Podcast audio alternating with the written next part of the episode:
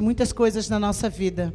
Ele tem nos batizado com fé, com esperança, com perseverança, nos deu um buquê de felicidade. Então, com alegria, traga, traga ao Senhor o seu melhor, para que você possa sentir paz no seu coração, que você possa declarar que eu sou fiel no pouco e no muito.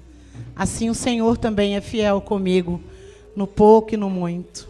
Que Ele possa continuar derramando sobre a sua vida bênçãos, bênçãos sobre medidas. A Ele nós entregamos a honra, a glória, o louvor e a majestade. Amém.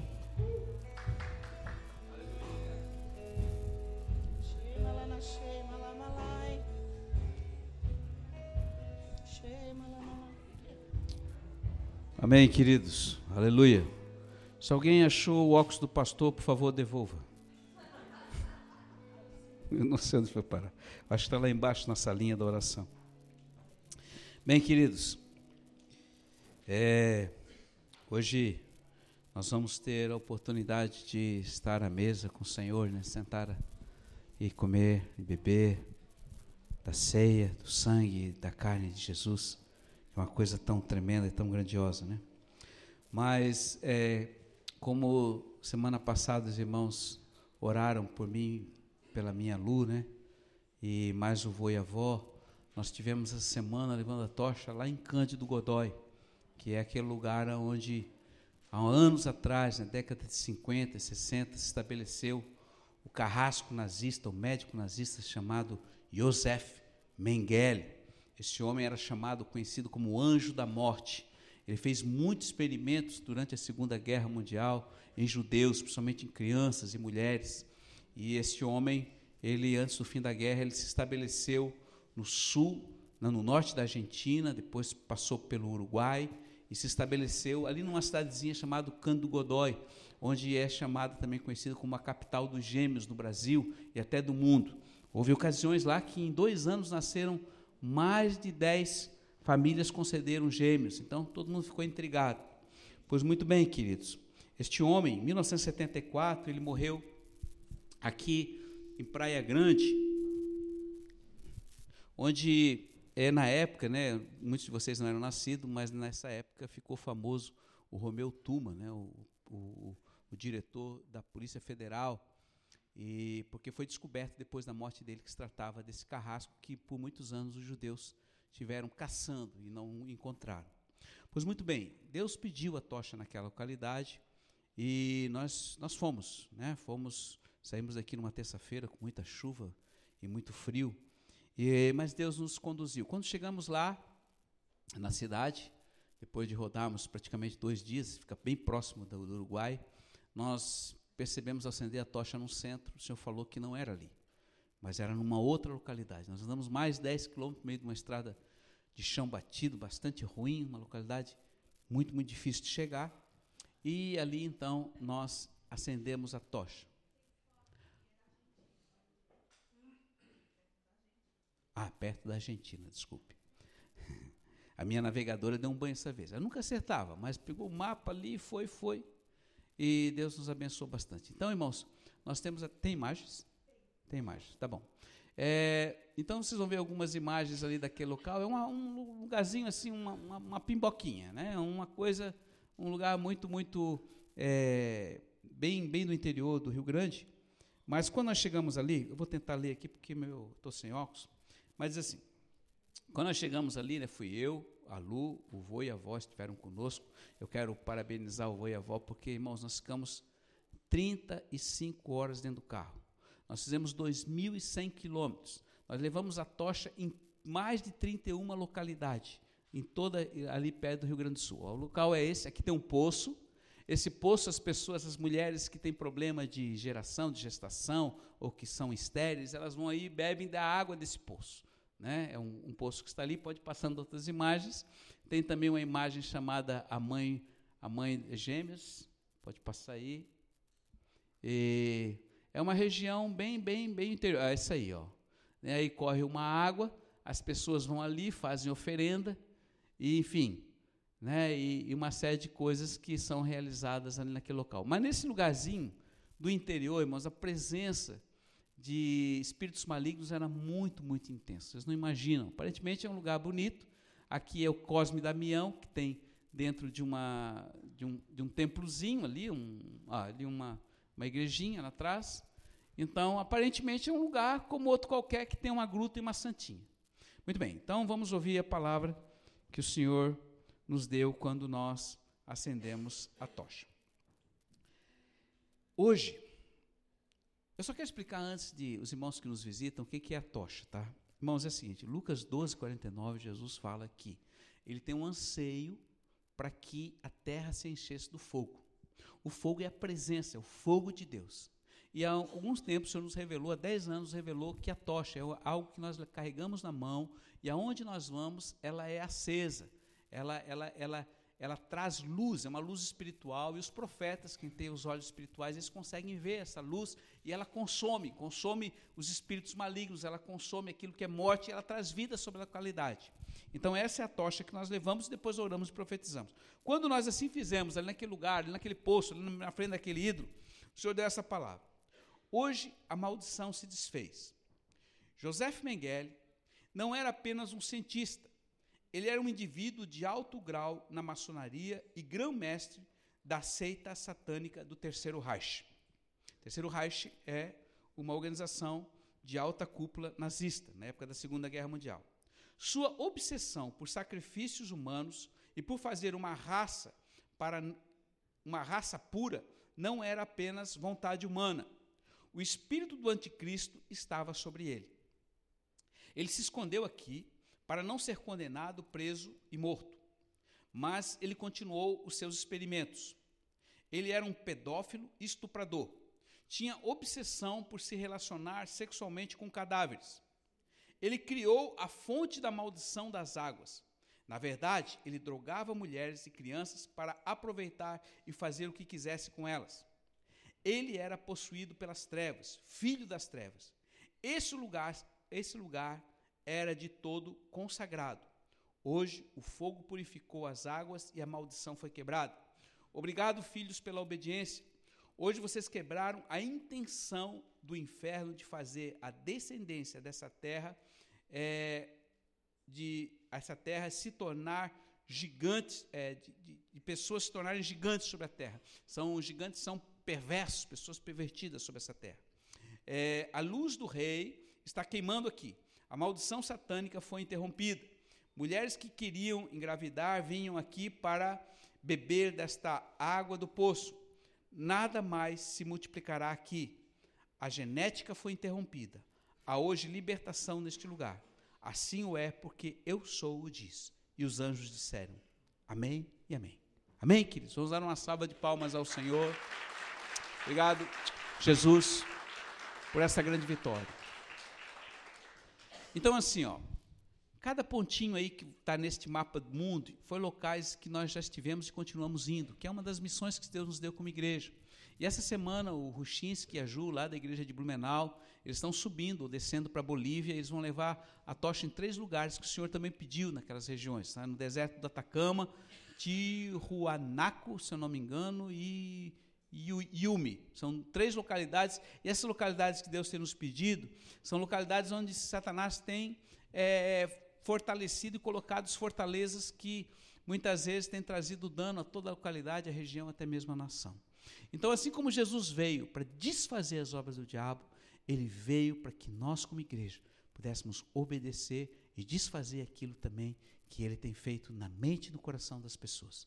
Então, hoje, eu posso dizer, pela sua obediência, pela sua oração, pela sua intercessão, a igreja tem ido até os confins da terra. E nós vamos continuar, porque Ele deseja que isso venha a ser realizado. Amém, queridos? Orem então essa semana pela vida do Ruchinski, pela vida da Ju, para que eles sejam bem-sucedidos nessa missão.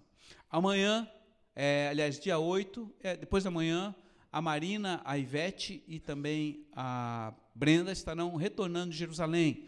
Orem também pelo retorno delas, para que elas sejam bem guardadas nessa viagem, o Senhor possa conduzir a vida delas. Elas tiveram um trabalho tremendo lá de oração e intercessão pelo povo judeu lá em Israel. É, então, isso faz parte daquilo que nós temos vivido, vivido como igreja. Ontem tivemos um seminário lá em Blumenau que foi tremendo, né, sobre relacionamento, sobre casais, e o Senhor operou tremendamente através do pastor Beto, pastora Vanessa, foi para nós motivo de muita alegria. Né? A igreja toda se movimentando, isso traz grande benefício para todos. Eu quero agradecer de coração a vida de vocês, que têm sido incansáveis naquilo que Deus tem nos chamado para realizar. E o que mais importa, como eu falei para vocês, né, o oxigênio da nossa vida é a obediência. A obediência ao chamado do Senhor não tem preço. Então eu digo, valorize o que você tem vivido em Deus. Valorize aquilo que você é, é hoje neste lugar, né? Você estabeleceu raízes por intimidade, por oração, intercessão ao Rei da Glória, e aquilo que você faz com ele, para ele, através dele, vai causar um fruto de justiça que vai permanecer por toda a eternidade. Nenhuma bandeira para nós, nem nada que venha exaltar o nosso nome, nós nada somos, mas ele é tudo em nós, e é isso que importa. Amém, queridos? Aleluia. Quero chamar o pastor Israel, ele vai estar compartilhando conosco a palavra desta noite, antes que venhamos a sentar na mesa com o Senhor. Vamos estender as mãos e vamos orar por ele para que a palavra possa entrar em nossa vida. Pai, muito, muito obrigado pela vida do teu filho, nós submetemos ele a ti. Pedimos graça para que a tua palavra seja gravada no coração de cada filho teu e unção e poder esteja sobre ele, em nome de Jesus. Amém. Boa noite. Boa noite. Quem está com calor aí, levanta a mão. Tá friozinho, né? Tá ótimo para falar de um país que eu fui ano passado, que é o Canadá. O Canadá é um país que vocês sabem que é conhecido pelo frio. E lá tem uma grande cascata, que é as Cataratas do Niágara. É, no verão, eu fui no verão, está fazendo um ano agora, em julho, e é muito bom de ir no verão, é fresquinho, é bom estar lá. Mas no inverno, aquelas águas chegam a congelar. Mas seja como for, existe uma história, uma lenda, não se sabe se é verdade, mas essas cataratas, elas são uma das maiores do mundo em extensão, e diz que existe um homem que ele colocou uma certa vez um fio de ferro de um lado ao outro das cataratas e ele atravessou este fio de ferro a pé se equilibrando. Ele foi e voltou e não caiu. E uma multidão estava assistindo isso e aplaudiram o cara e tal, foi um grande feito. E aí ele perguntou: agora vocês têm alguma dúvida que eu consiga fazer isso carregando uma pessoa nas minhas costas? E todo mundo aplaudiu ainda mais. Então vai lá. E ele falou assim: quem se habilita? E aí ficou um silêncio mórbido. Na hora de perguntar se as pessoas acreditavam que ele podia fazer isso, todos acreditavam. Mas na hora de se disponibilizarem a colocar a fé em ação, ninguém se disponibilizou. Você faz isso com Deus. Eu faço isso com Deus. E nessa noite, o nosso Deus vai rugir sobre nós através de um profeta muito querido, muito audacioso que é o profeta Elias. Feche os seus olhos, Senhor Jesus, eu te peço, Pai, que a tua palavra entre como uma espada de dois gumes, penetrando e cortando os nossos corações nessa noite, e que toda ferida, Senhor, possa ser curada por ti, Deus. E tudo aquilo que está entrando na vida da nossa igreja para causar divisão, divisão entre os lares, entre os diáconos, entre os pastores, oh Deus, caia por terra. Eu te peço, Pai, que todos aqui saiam nessa noite deste culto com uma firme convicção de quem é Jesus, de quem é Deus e de quem é o Espírito Santo na sua própria vida. Em nome de Jesus. Amém. Essa tarde eu estava pensando em quem eu vou ministrar, sobre o que eu vou ministrar. E o Senhor falou comigo, Elias. E eu pensei, Elias? De novo? Por quê? E a palavra hoje está nos livros de 1 Reis, capítulo 18, capítulo 19 e capítulo 20. E eu começo com uma ameaça, que está no capítulo 19, verso 2. Que os deuses me castiguem com todo o rigor, se amanhã, neste exato momento, eu não fizer com a sua vida o que você fez com a deles. Isso era um recado.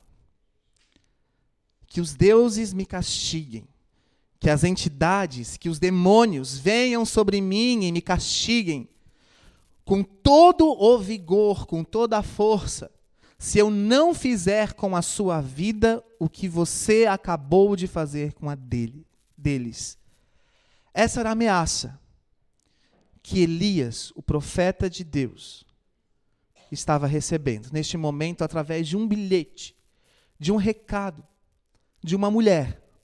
Uma mulher que hoje está no horário nobre da televisão. Quem é? Muito bem, quem assiste Record está sabendo, né? Jezabel. E Elias, ele fez mais ou menos o que esse homem fez no Canadá. Ele não atravessou de um lado ao outro as cataratas do Niágara sozinho numa um fio de ferro, num cabo de aço, enfim, seja o que for. Mas ele fez algo muito pior. Ele desafiou toda uma nação inteira. Porque na hora de perguntar para todo o povo, vocês acreditam no Deus de Israel? E todos aplaudiram. Eu acredito, nós acreditamos. Quem não acredita?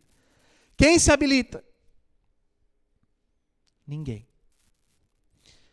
Então o que ele fez? Elias, ele tomou uma atitude diante de Deus. Ele estava cansado da idolatria do povo a uma potestade chamada Baal. E os reis daquela época, principalmente a rainha, que era Jezabel, condenava qualquer tipo de adoração ao Deus de Israel. Era proibido. Nesse sentido, era proibido qualquer tipo de ofício que ligasse ao Deus de Israel. Ou seja, era proibido ser profeta ou falar do nome do Deus de Israel dentro da própria nação. E Elias, não se conformando mais com aquilo, ele toma uma atitude ousada. Nós podemos analisar a vida de Elias, desse profeta, como, com, várias, com vários olhares. Nós podemos tirar da vida dele várias situações de um homem de Deus, de uma potência na mão de Deus, de alguém que foi usado pelo Senhor para mudar a história de uma nação. Quantos não querem isso para si? Mas a gente muitas vezes passa por um ponto desapercebido, que é a depressão de Elias. E Elias, ele toma uma atitude. E ele convoca todos os profetas de um Deus falso chamado Baal para um ou vai ou morre ele faz isso de um jeito muito forte.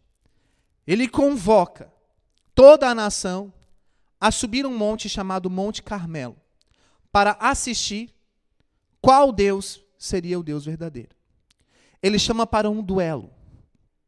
Todos os profetas de Baal contra ele. Já que não vai ninguém, eu vou. Já que não tem ninguém aqui para provar que Deus é Deus, eu vou provar. Eu vou fazer acontecer. E ele diz assim: O Deus que responder com fogo, esse é o Deus verdadeiro. E diz a palavra que esse talvez seja um dos grandes milagres de Deus no Velho Testamento. Elias, ele fez um altar e ele encharcou esse altar com água. Ele jogou muita água, deixou tudo bem molhado. E ele falou: Agora orem ao Deus Baal. Se Baal existir, se Baal for verdadeiro, esse altar vai pegar fogo. E todos aqueles profetas começaram a invocar, fazer seus sacrifícios e tal, tal, tal, e ficaram ali algumas horas e nada do fogo vir. Então Elias ora ao Deus dos céus, depois de todo o show que aqueles homens deram, e fala: Deus, agora se tu existes, tu és um Deus verdadeiro, manifeste-se. E Deus veio. E Deus veio, consumiu aquela água que estava encharcada, trouxe fogo sobre o altar, e o que ele fez ainda? Matou todos os 300, sei lá quantos, 450 profetas de Baal que estavam ali naquele momento toda a nação vibrou. Existe o Deus de Israel. Ele não é uma lenda, ele existe, ele é de verdade. Aleluia. Essa notícia chega ao rei e à rainha. A rainha escreve um bilhete e fala para Elias: Que os deuses me castiguem com todo o vigor, se amanhã, nessa hora, eu não fizer com a sua vida o que você fez com a deles. Era uma ameaça de morte.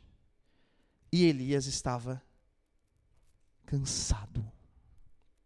Cansou. Ele cansou das muitas vozes. Ele cansou da falta de posição do povo de Deus. Ele cansou, ele, ele achou que ele estava sozinho. E que ele era o único diante de Deus correto. E ele entra numa depressão que diz a palavra de Deus, né? Essa palavra não existe depressão, mas a gente encontra ali um quadro de depressão grande que ele pede para Deus para tirar a própria vida dele, porque ele não aguentava mais a solidão, ele não aguentava mais ser perseguido, e ele dizia para Deus: Deus, eu tenho sido zeloso para contigo, mas eu não aguento mais. Eu não aguento mais. E eu estou profundamente irritado. Não é triste, eu estou amargurado. Porque o pastor que disse que era meu pastor me abandonou. Porque o diácono veio para mim e falou do outro diácono. Porque o ministério de dança tem os seus problemas e vem para mim com o ministério de dança.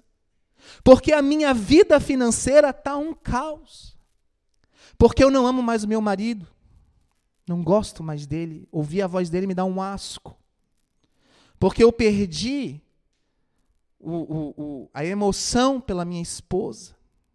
Porque meu casamento está na bed. Não aguento mais ela. Porque eu acho que eu não amo meus filhos. Não tenho paciência. Reclamação, reclamação, reclamação. Elias estava vendo isso. Mas, olha o que acabou de acontecer. Ele invocou a Deus e Deus fez. Mas ele não estava conseguindo enxergar a vida com os olhos dos céus. Ele estava enxergando a vida com seus próprios olhos. Ele entrou em depressão. E ele sofreu. E eu quero dizer para você hoje: está doendo, está sofrendo, sofre. Sofre tudo o que você tem que sofrer. Mas sofre do jeito certo. Para de sofrer do jeito errado. Porque talvez você possa estar se analisando hoje, neste domingo, assim como Elias, dizendo para Deus: Deus, eu estou sozinho na igreja, ninguém me entende. Eu estou sozinho aqui na minha casa, ninguém corresponde mais.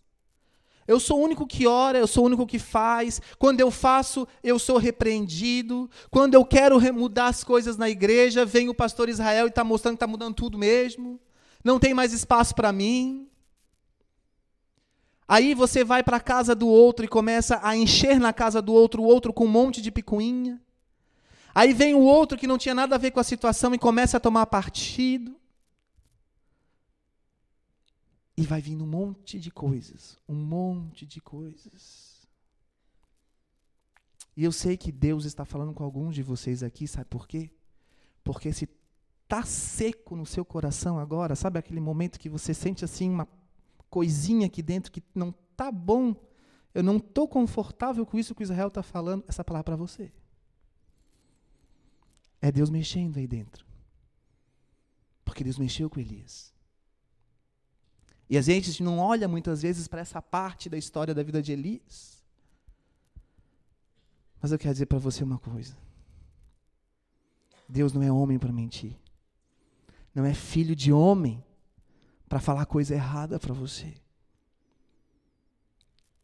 Dele vem a palavra de vida. De vida em abundância. E quando Elias vai para Deus e começa a apresentar algumas coisas para ele, Deus se manifesta a Elias. Elias estava profundamente triste. E diz a palavra no capítulo 19 que ele estava tão angustiado com medo que ele entrou num lugar e ele dormiu. Depressão, sozinho. Ficou lá com medo de Jezabel, com medo do que poderia acontecer. Elias tinha todo o direito de estar daquele jeito. Vocês não concordam? Imagina um exército inteiro atrás de você querendo te matar. O rei da nação e a rainha querendo te matar. A ameaça de morte é real.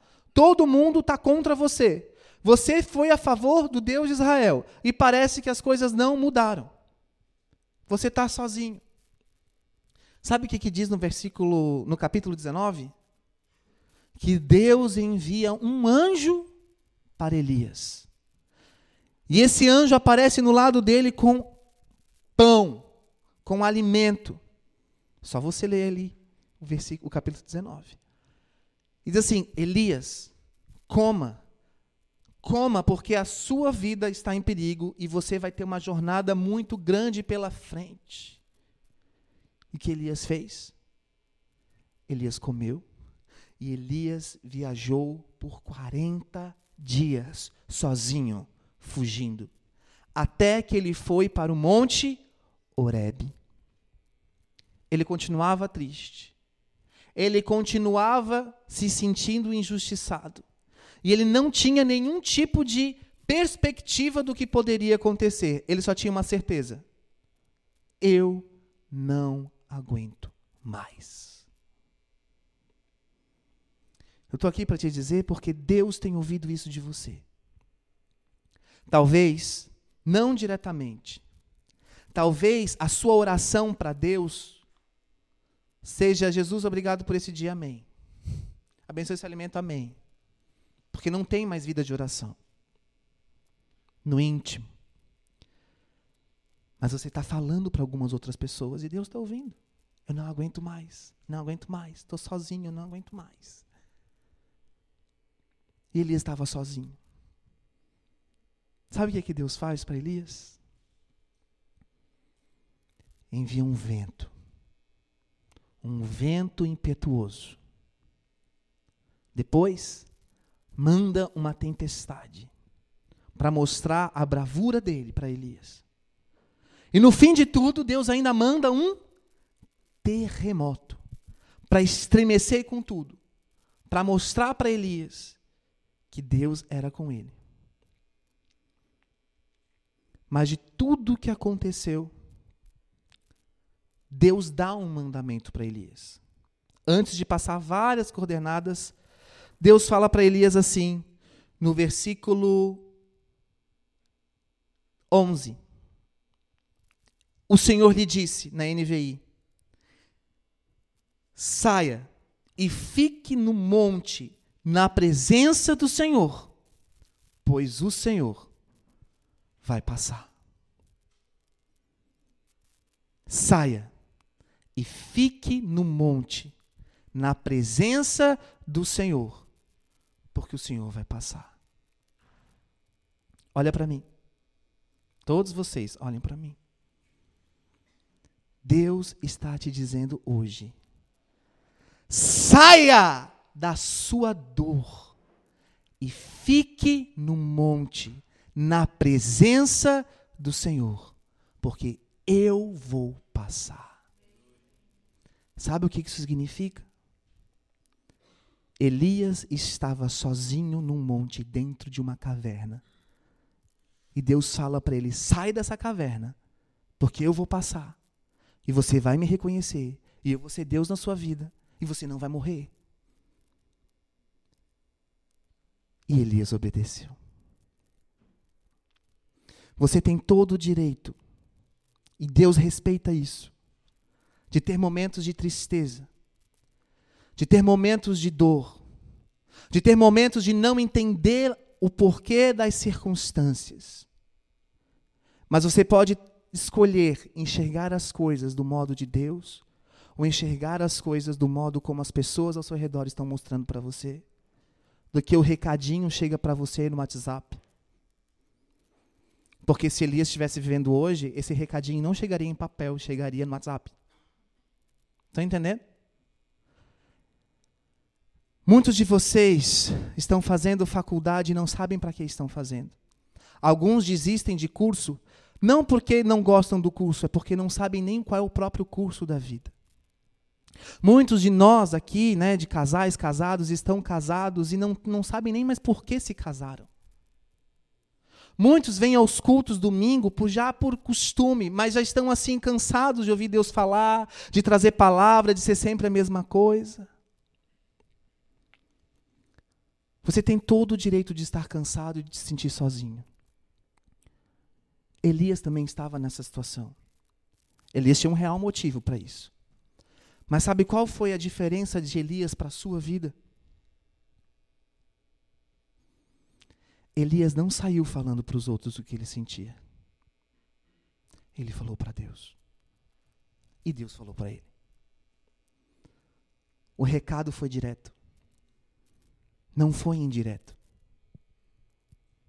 E hoje Deus te diz: Filho, filha, por que você não fala comigo? Ou melhor, por que você não aceita quando eu estou falando contigo?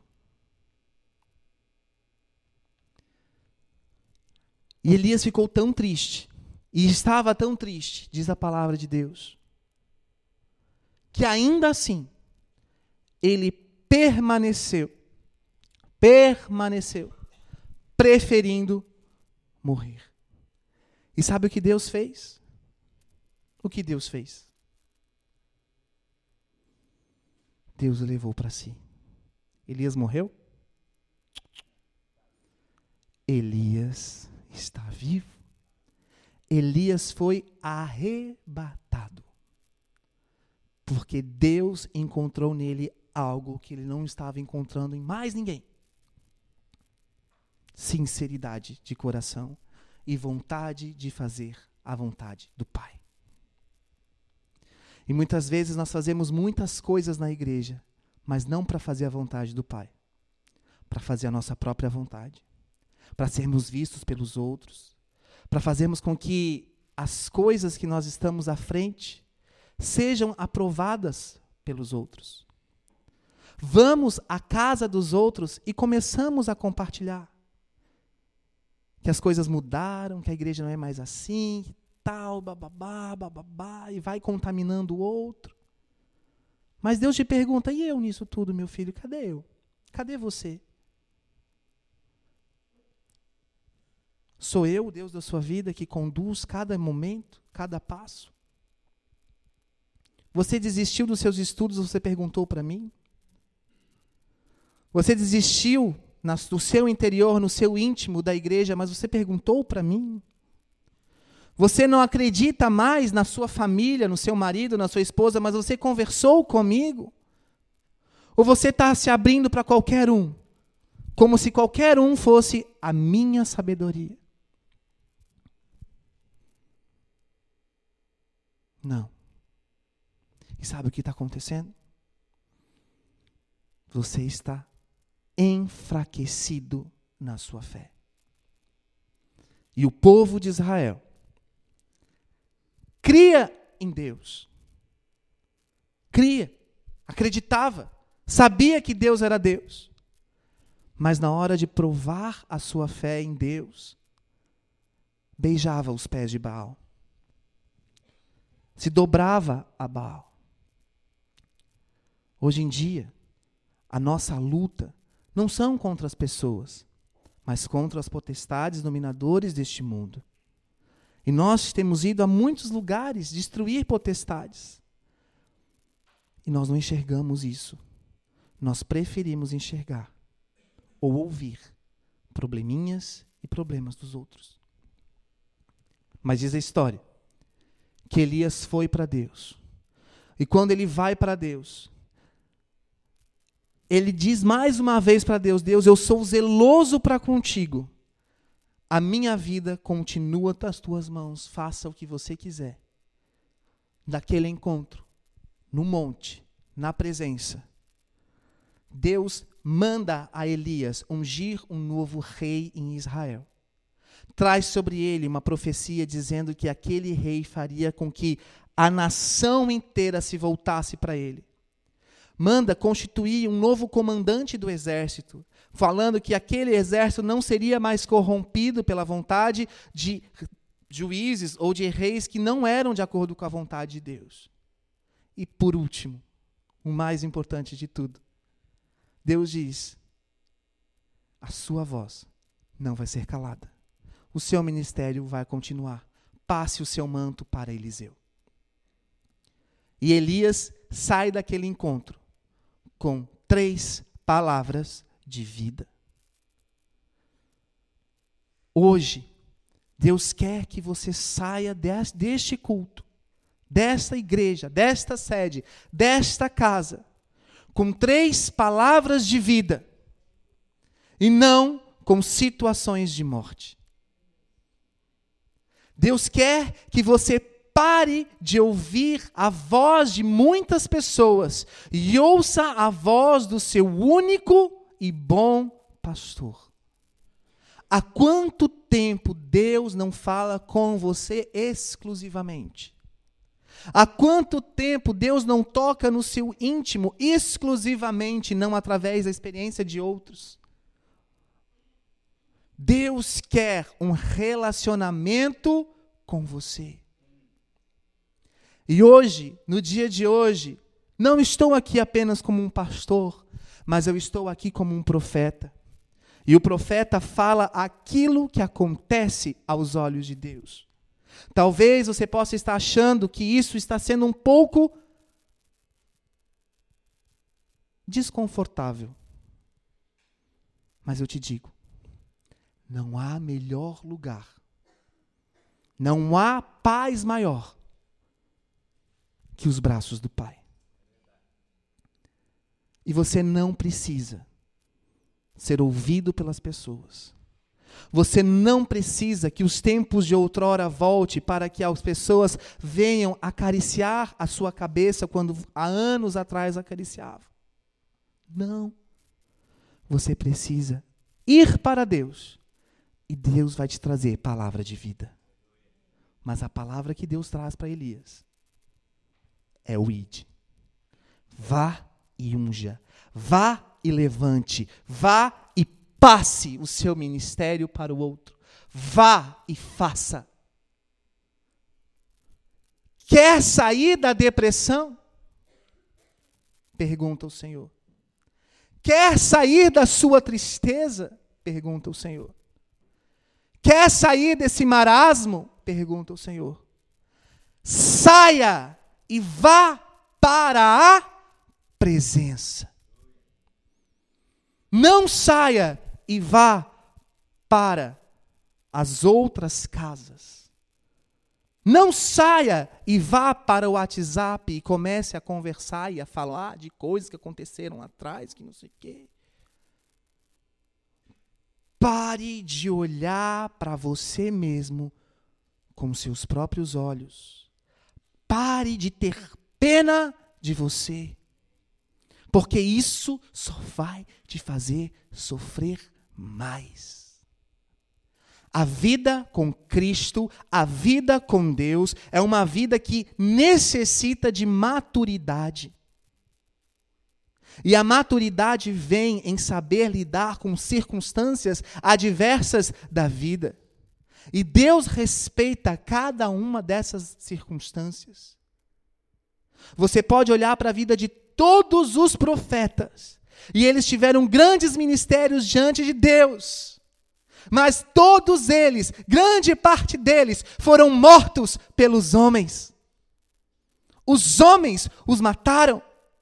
E Deus te diz: pare de ir atrás de pessoas, pare de ir atrás de homens, Pare de querer a atenção das pessoas, porque essas pessoas vão matar você. Venha para mim, que sou o autor e consumador da sua fé. e eu te darei palavra de vida e de vida eterna. Quer o exemplo? Elias não morreu. Ele está na eternidade com Deus. Vocês estão compreendendo? Não diga que você crê em Deus. Mostre que você acredita nele. Venha para ele. Venha. Venha porque ele vai te curar. Venha porque ele vai te restaurar. Venha porque você está só olhando para um bilhetinho que Jezabel está dizendo: Eu vou te matar. E Deus vai mostrar para você, como mostrou para Elias, você não está sozinho. Em todo Israel, existem sete mil pessoas. Sete mil pessoas que nunca beijaram os pés de Baal, que nunca dobraram seus joelhos como você diante de Baal. Você não está sozinho, meu filho, mas eu te entendo. eu te entendo. E eu estou aqui como profeta para dizer para você que Deus te entende. Deus te entende. E porque ele entendeu Elias, ele não decretou o fim de Elias. Ele abraçou Elias. E Elias foi arrebatado. Sabe o que Deus quer de você nessa noite? Ele não quer mais ouvir suas lamúrias. Ele não quer mais que você saia por aí criticando, falando, reclamando, dizendo que você é assim, que o fulano agiu assim, que as coisas estão assim, que não sei o quê, que bababá e nananá. Deus quer te abraçar. Deus quer te arrebatar. Deus quer trazer na sua montanha fogo. Deus, para isso, se necessário for, vai trazer tempestade vai trazer terremoto, vai mandar anjo com pãozinho para você comer, porque ele te ama. Ele te ama. E ele fez o que Elias, o que ele fez com Elias, ele pode fazer com você. Depois nós vamos ver, depois de tudo isso acontecer, que Elias foi talvez o maior profeta de todo o Velho Testamento. E existe uma promessa de que Elias está voltando também. Antes de Jesus vir, Elias vai voltar. Mas isso é coisa para a gente falar depois, de apologética e coisas, e, e, e, e coisas nesse sentido, não precisa falar disso agora. Mas eu só quero só analisar essa fatia da história de Elias para mostrar para você que se você continuar olhando para si e não olhar para o Senhor, você vai sucumbir. Você vai morrer. E sabe qual é o grande problema na vida de toda a igreja de Jesus hoje? relacionamentos. E eu lembro que quando eu brigava com meu irmão, brigava, aquelas brigas de irmão, porque eu sempre estava certo, meu irmão estava sempre errado. É sempre assim, né? A gente está sempre certo, o outro está sempre errado. E aí meu pai e minha mãe, eles tinham momentos que eles ficavam assim, tipo, não sabiam o que dizer. E aí meu pai olhava para mim e falava assim: Como você pode dizer que ama a Deus se não vê?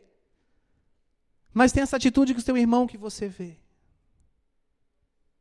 É impossível dizer, ou é impossível amar a Deus e não ter uma boa vida com seu irmão. É impossível. É impossível.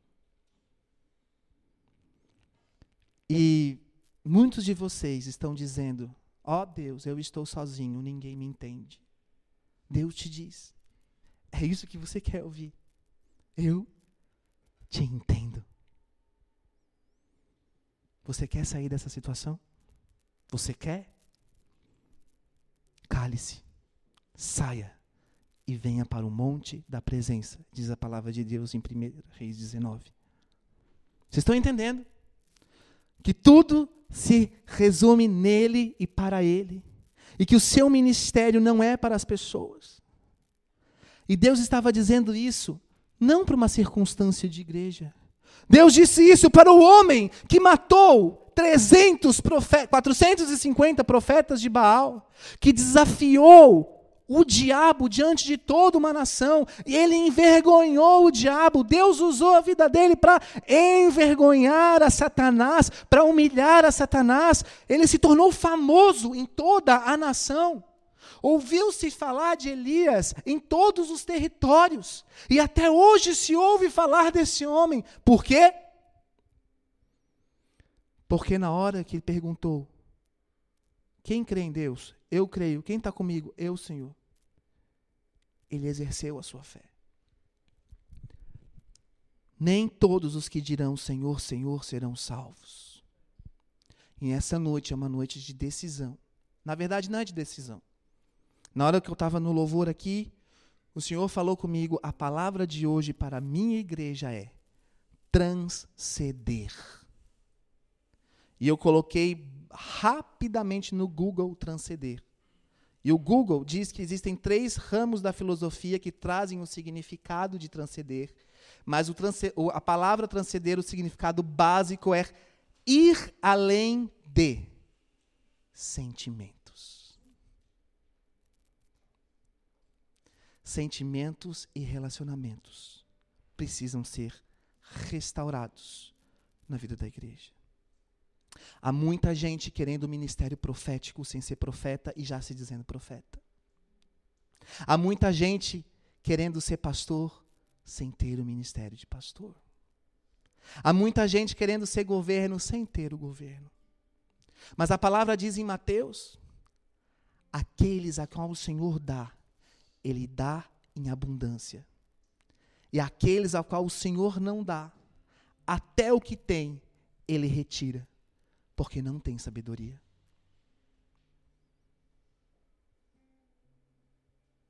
É triste dizer isso. Mas muitas pessoas dentro das igrejas, dentro da nossa igreja, têm um grande potencial em Deus. Mas elas ignoram a sabedoria por pensar de si mais do que convém. E Deus te diz: Ó oh, meu filho, ó oh, minha filha, eu te entendo, mas pare de pensar de si mais do que convém. A minha cruz foi real. E eu morri para morri que todos tivessem vida e vida em abundância. E eu estou voltando não para salvar a sua vida, eu estou voltando para salvar a sua igreja, o povo que você congrega o pastor que eu levantei sobre a sua vida, o diácono que eu chamei na sua igreja. Você não concorda com ele? Você não gosta dele? Eu te entendo. Mas não compete a você isso. Vem para o meu monte, porque eu vou passar. Vem para a minha presença, porque eu vou passar. Pare de falar das suas lamúrias para os outros, porque nada vai mudar. Eu mudo a tua história. Eu faço da tua vida história. Eu faço do teu chamado a concretização do meu sonho. É isso que você quer? Para terminar, vou dar um exemplo. Eu tenho três filhos. Eu posso olhar para eles nos momentos das madrugadas, com eles dando trabalho e chorando, gritando. E aquele momento é um momento que, meu Deus do céu, Como diz a Fran, dá graça, Pai, dá graça, Pai. E eu posso olhar para eles. Quando eles estão rindo, brincando. Quando o João vem me dar um beijo. Com qual olhar você quer olhar para a sua igreja? Com qual olhar você quer olhar para os seus pastores? Com qual olhar você quer olhar para o seu ministério? Você escolhe. Se eu olhar para meus filhos com os olhos do problema que eles podem causar, daquilo que eles fazem, eu vou me irritar. Se eu olhar para eles com olhos de amor, eu vou ser feliz. Isso é uma questão de sabedoria. Porque a nossa vida, ela é feita de outono, de primavera, de verão e de inverno.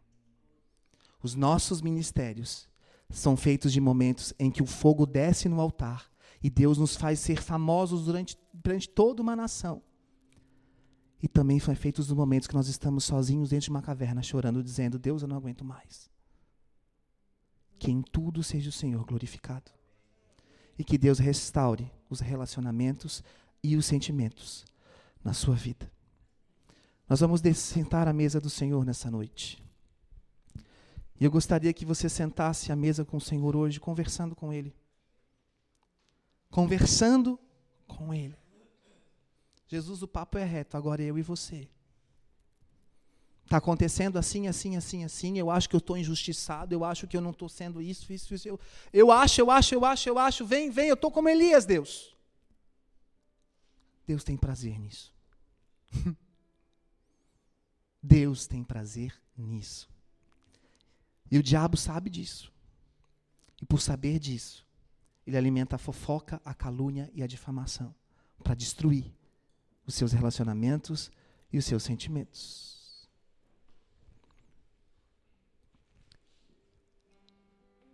Hoje, na hora do louvor, o Senhor falou comigo: apenas me deixe rugir. Que Ele ruge sobre a sua vida. Não olha para mim, não. Porque essa pessoa que está falando aqui também é como Elias, cheio de incertezas, de dúvidas, de imperfeições. Elias também tinha esses problemas. Assim como você. Mas Elias decidiu obedecer.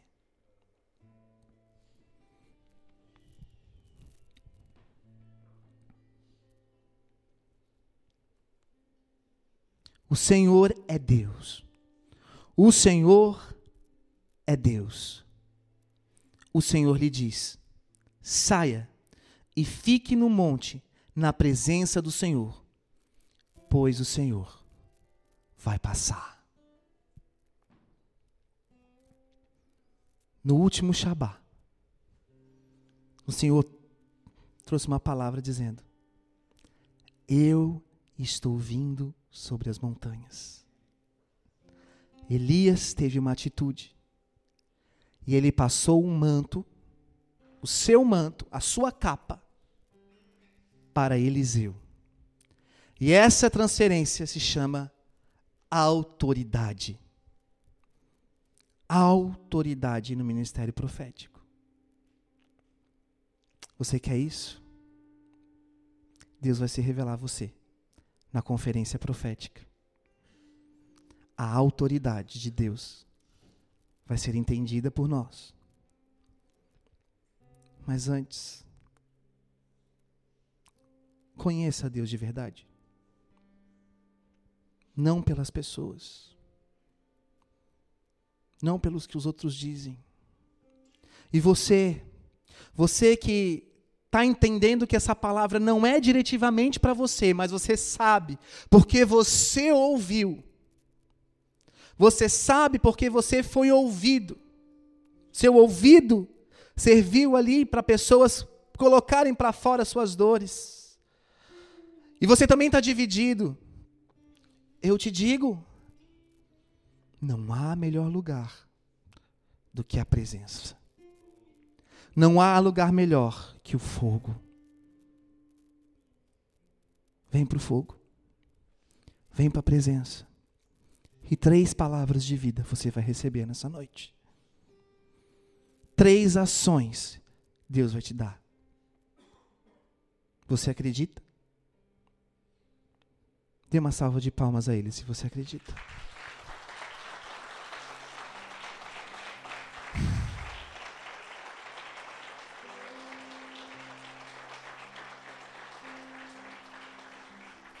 Espírito Santo, sentaremos à mesa contigo. Muitos de nós temos falado coisas, visto coisas, tocado em coisas que são impuras. Perdoa-nos, ó Deus, porque muitas vezes temos falado de outros e não temos enxergado a trave que está nos nossos olhos. Perdoa-nos, ó Deus, porque a nossa vida financeira não te agrada.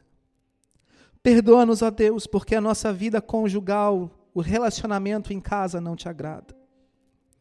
Perdoa-nos, ó Deus, porque nós estamos vivendo os dias em que tu hás de restaurar os corações dos pais aos filhos e dos filhos aos pais, mas nas nossas casas isso não está acontecendo. Perdoa-nos, ó Deus, porque pais não têm amado os filhos e porque filhos não têm honrado aos seus pais. Perdoa-nos, ó Deus, porque nós não temos orado como convém. Perdoa-nos, ó Deus, porque a nossa palavra tem sido, a nossa boca tem sido rápida em transmitir palavras que não são conforme a tua santa palavra. E dos nossos lábios se ouve palavras torpes, palavrões. Se ouve o nome de Deus em vão, e se ouve a difamação, a calúnia e a divisão sobre a igreja.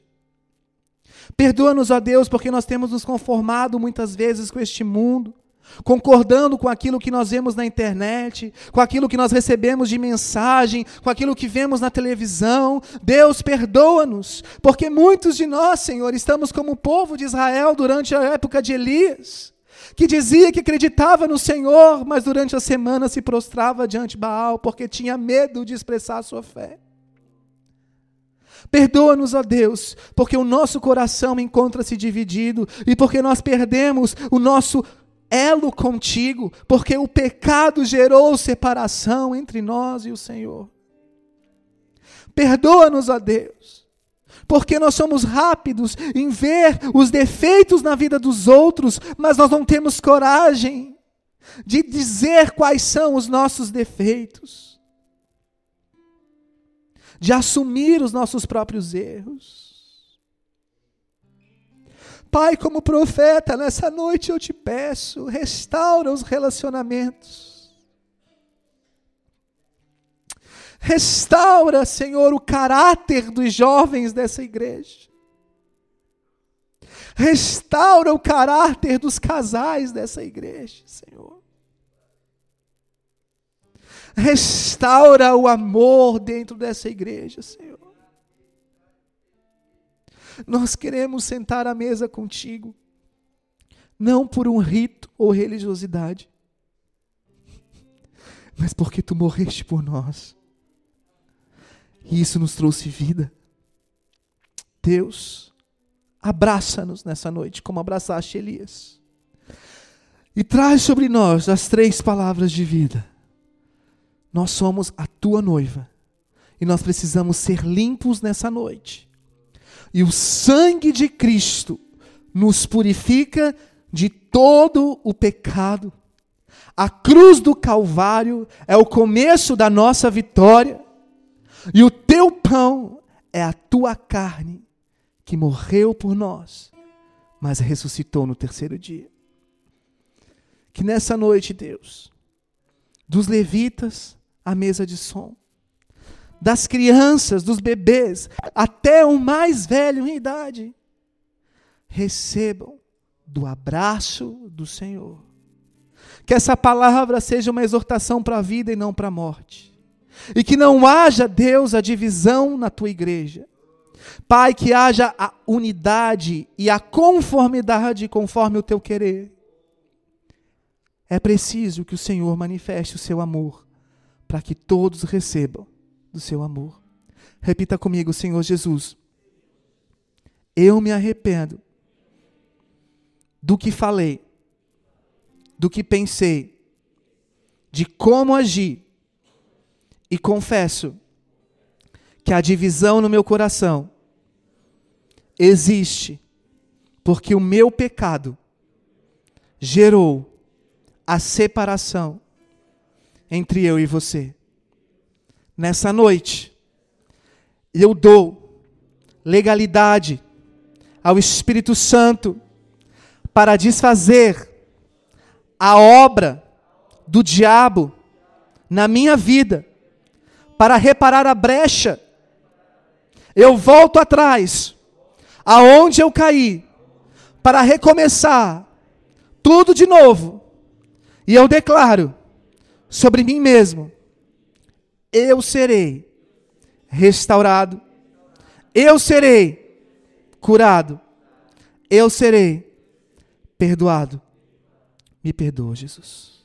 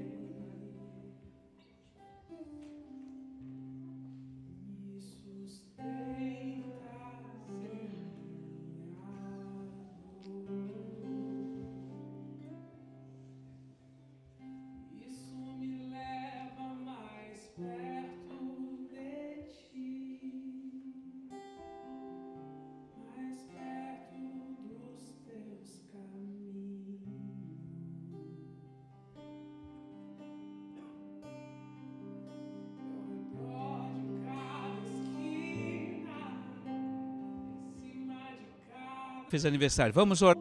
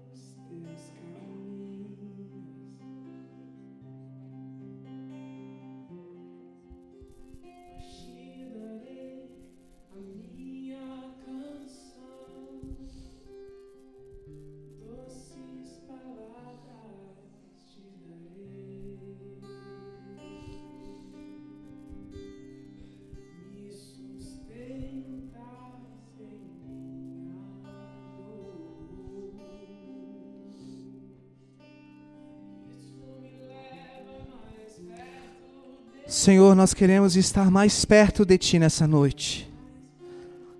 E nós beberemos do Teu sangue, que é o Teu vinho representado aqui. Comeremos do Teu corpo, que é o pão representado aqui. Para lembrar que a cruz, a Tua cruz, teve um alto preço de vida, que vai além de qualquer circunstância que vivemos. Também cremos, conforme a Tua santa palavra, que este sangue vertido na cruz representa o perdoar dos nossos pecados. E o comer do pão representa a vida de Cristo atuando dentro de mim. O teu ato sempre vai valer a pena, Deus. E cumprir o teu chamado sempre valerá a pena. Por isso, nós nos juntamos nesse momento a grande nuvem de testemunhas.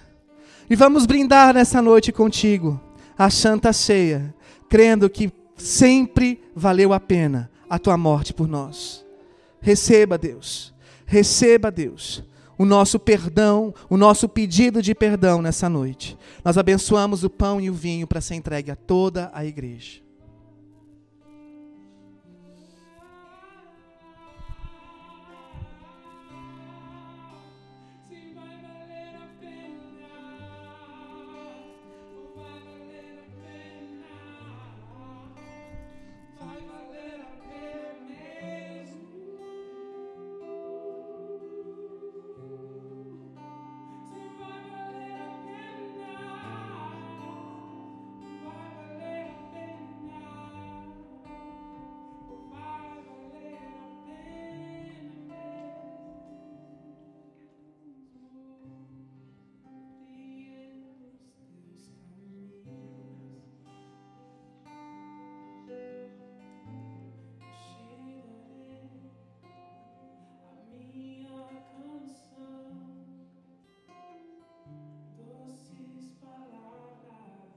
She that is.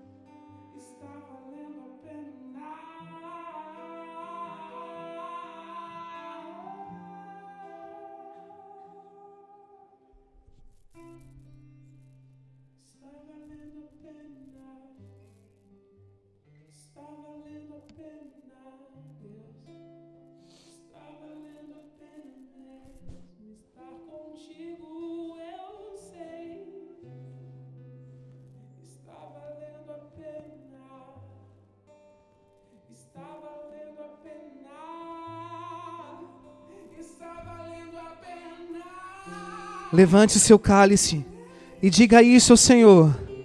Por ti vale a pena, Jesus. Obrigado pela tua morte na cruz. Obrigado porque por pela tua obediência eu tenho a vida eterna. Obrigado, Senhor, porque por ti eu sou livre do pecado. E o diabo não tem poder sobre a minha vida. Obrigado, Deus, porque eu tenho o prazer e a liberdade de te servir e te seguir. Diga assim: a minha comida consiste em fazer a vontade do Pai e a realizar a sua obra. Eu e a minha casa servimos ao Senhor com alegria. Por isso, eu bebo do cálice e como do pão para a vida eterna.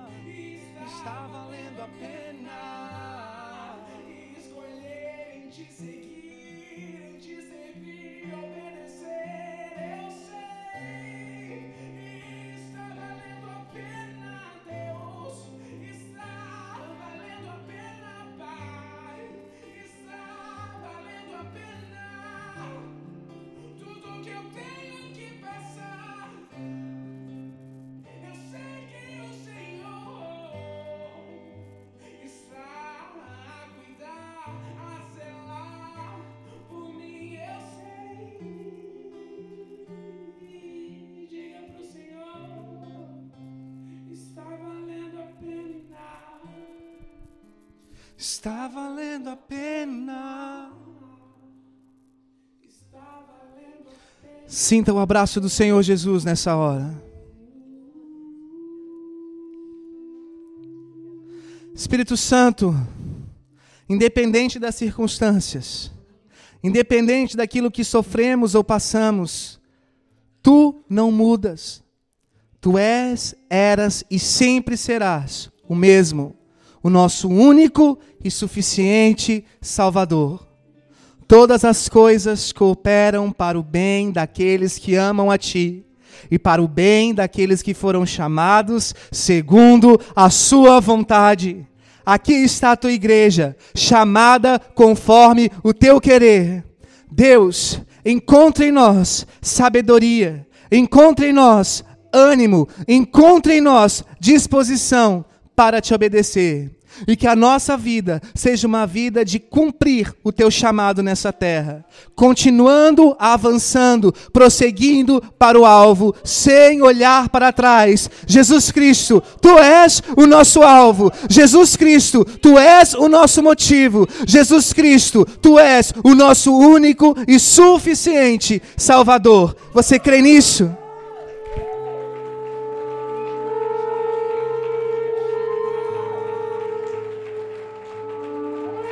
Restaura os relacionamentos, Senhor. Restaura os sentimentos. Cura, cura e desperta a tristeza, da tristeza aquele que está triste.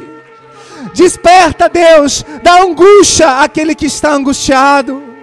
Desperta daquele da depressão aquele que está depreciado.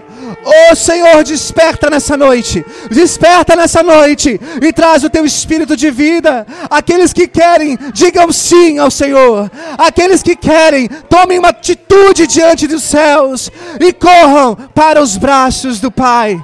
Corram para os braços do Pai. Oh, não mais lamúria, não mais fofoca, não mais divisão, mas a presença do Senhor a presença do Senhor, a presença do Senhor. Durante a nossa semana, durante a nossa casa, no nosso trabalho, nos nossos afazeres, a santa presença do Senhor. Aleluia.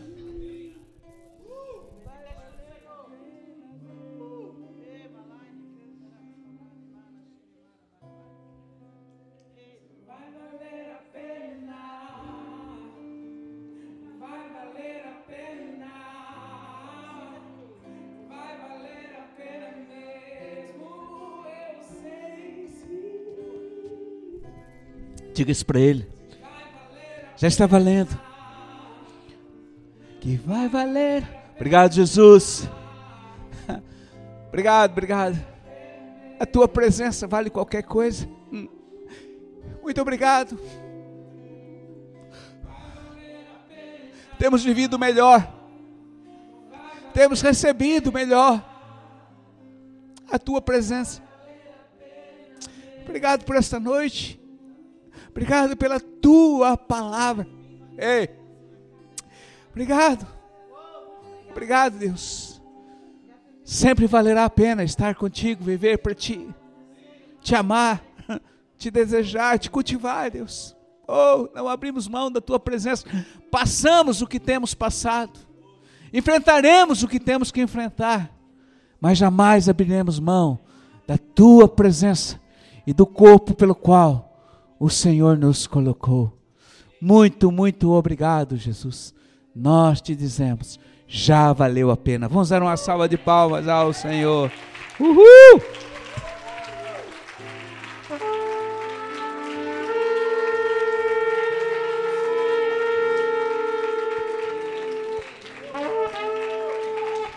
Uh! Dá um abraço na pessoa do seu lado. Diga, Está valendo a pena, está valendo a pena. uh!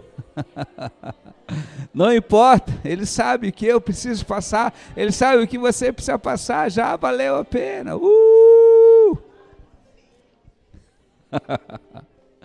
uh! Aleluia, Senhor. Obrigado, Jesus. Obrigado, obrigado, obrigado, obrigado. Obrigado, Jesus.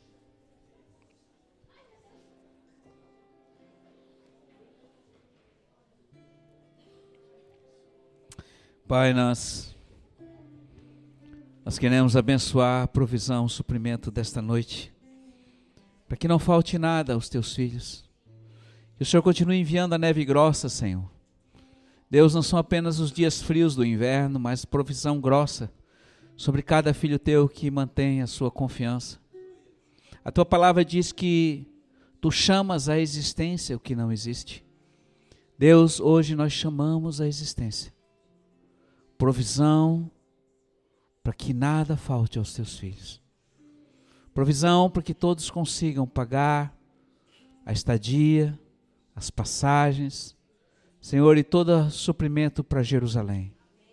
Provisão e suprimento para todos que vão subir para Itá pelejar as tuas guerras.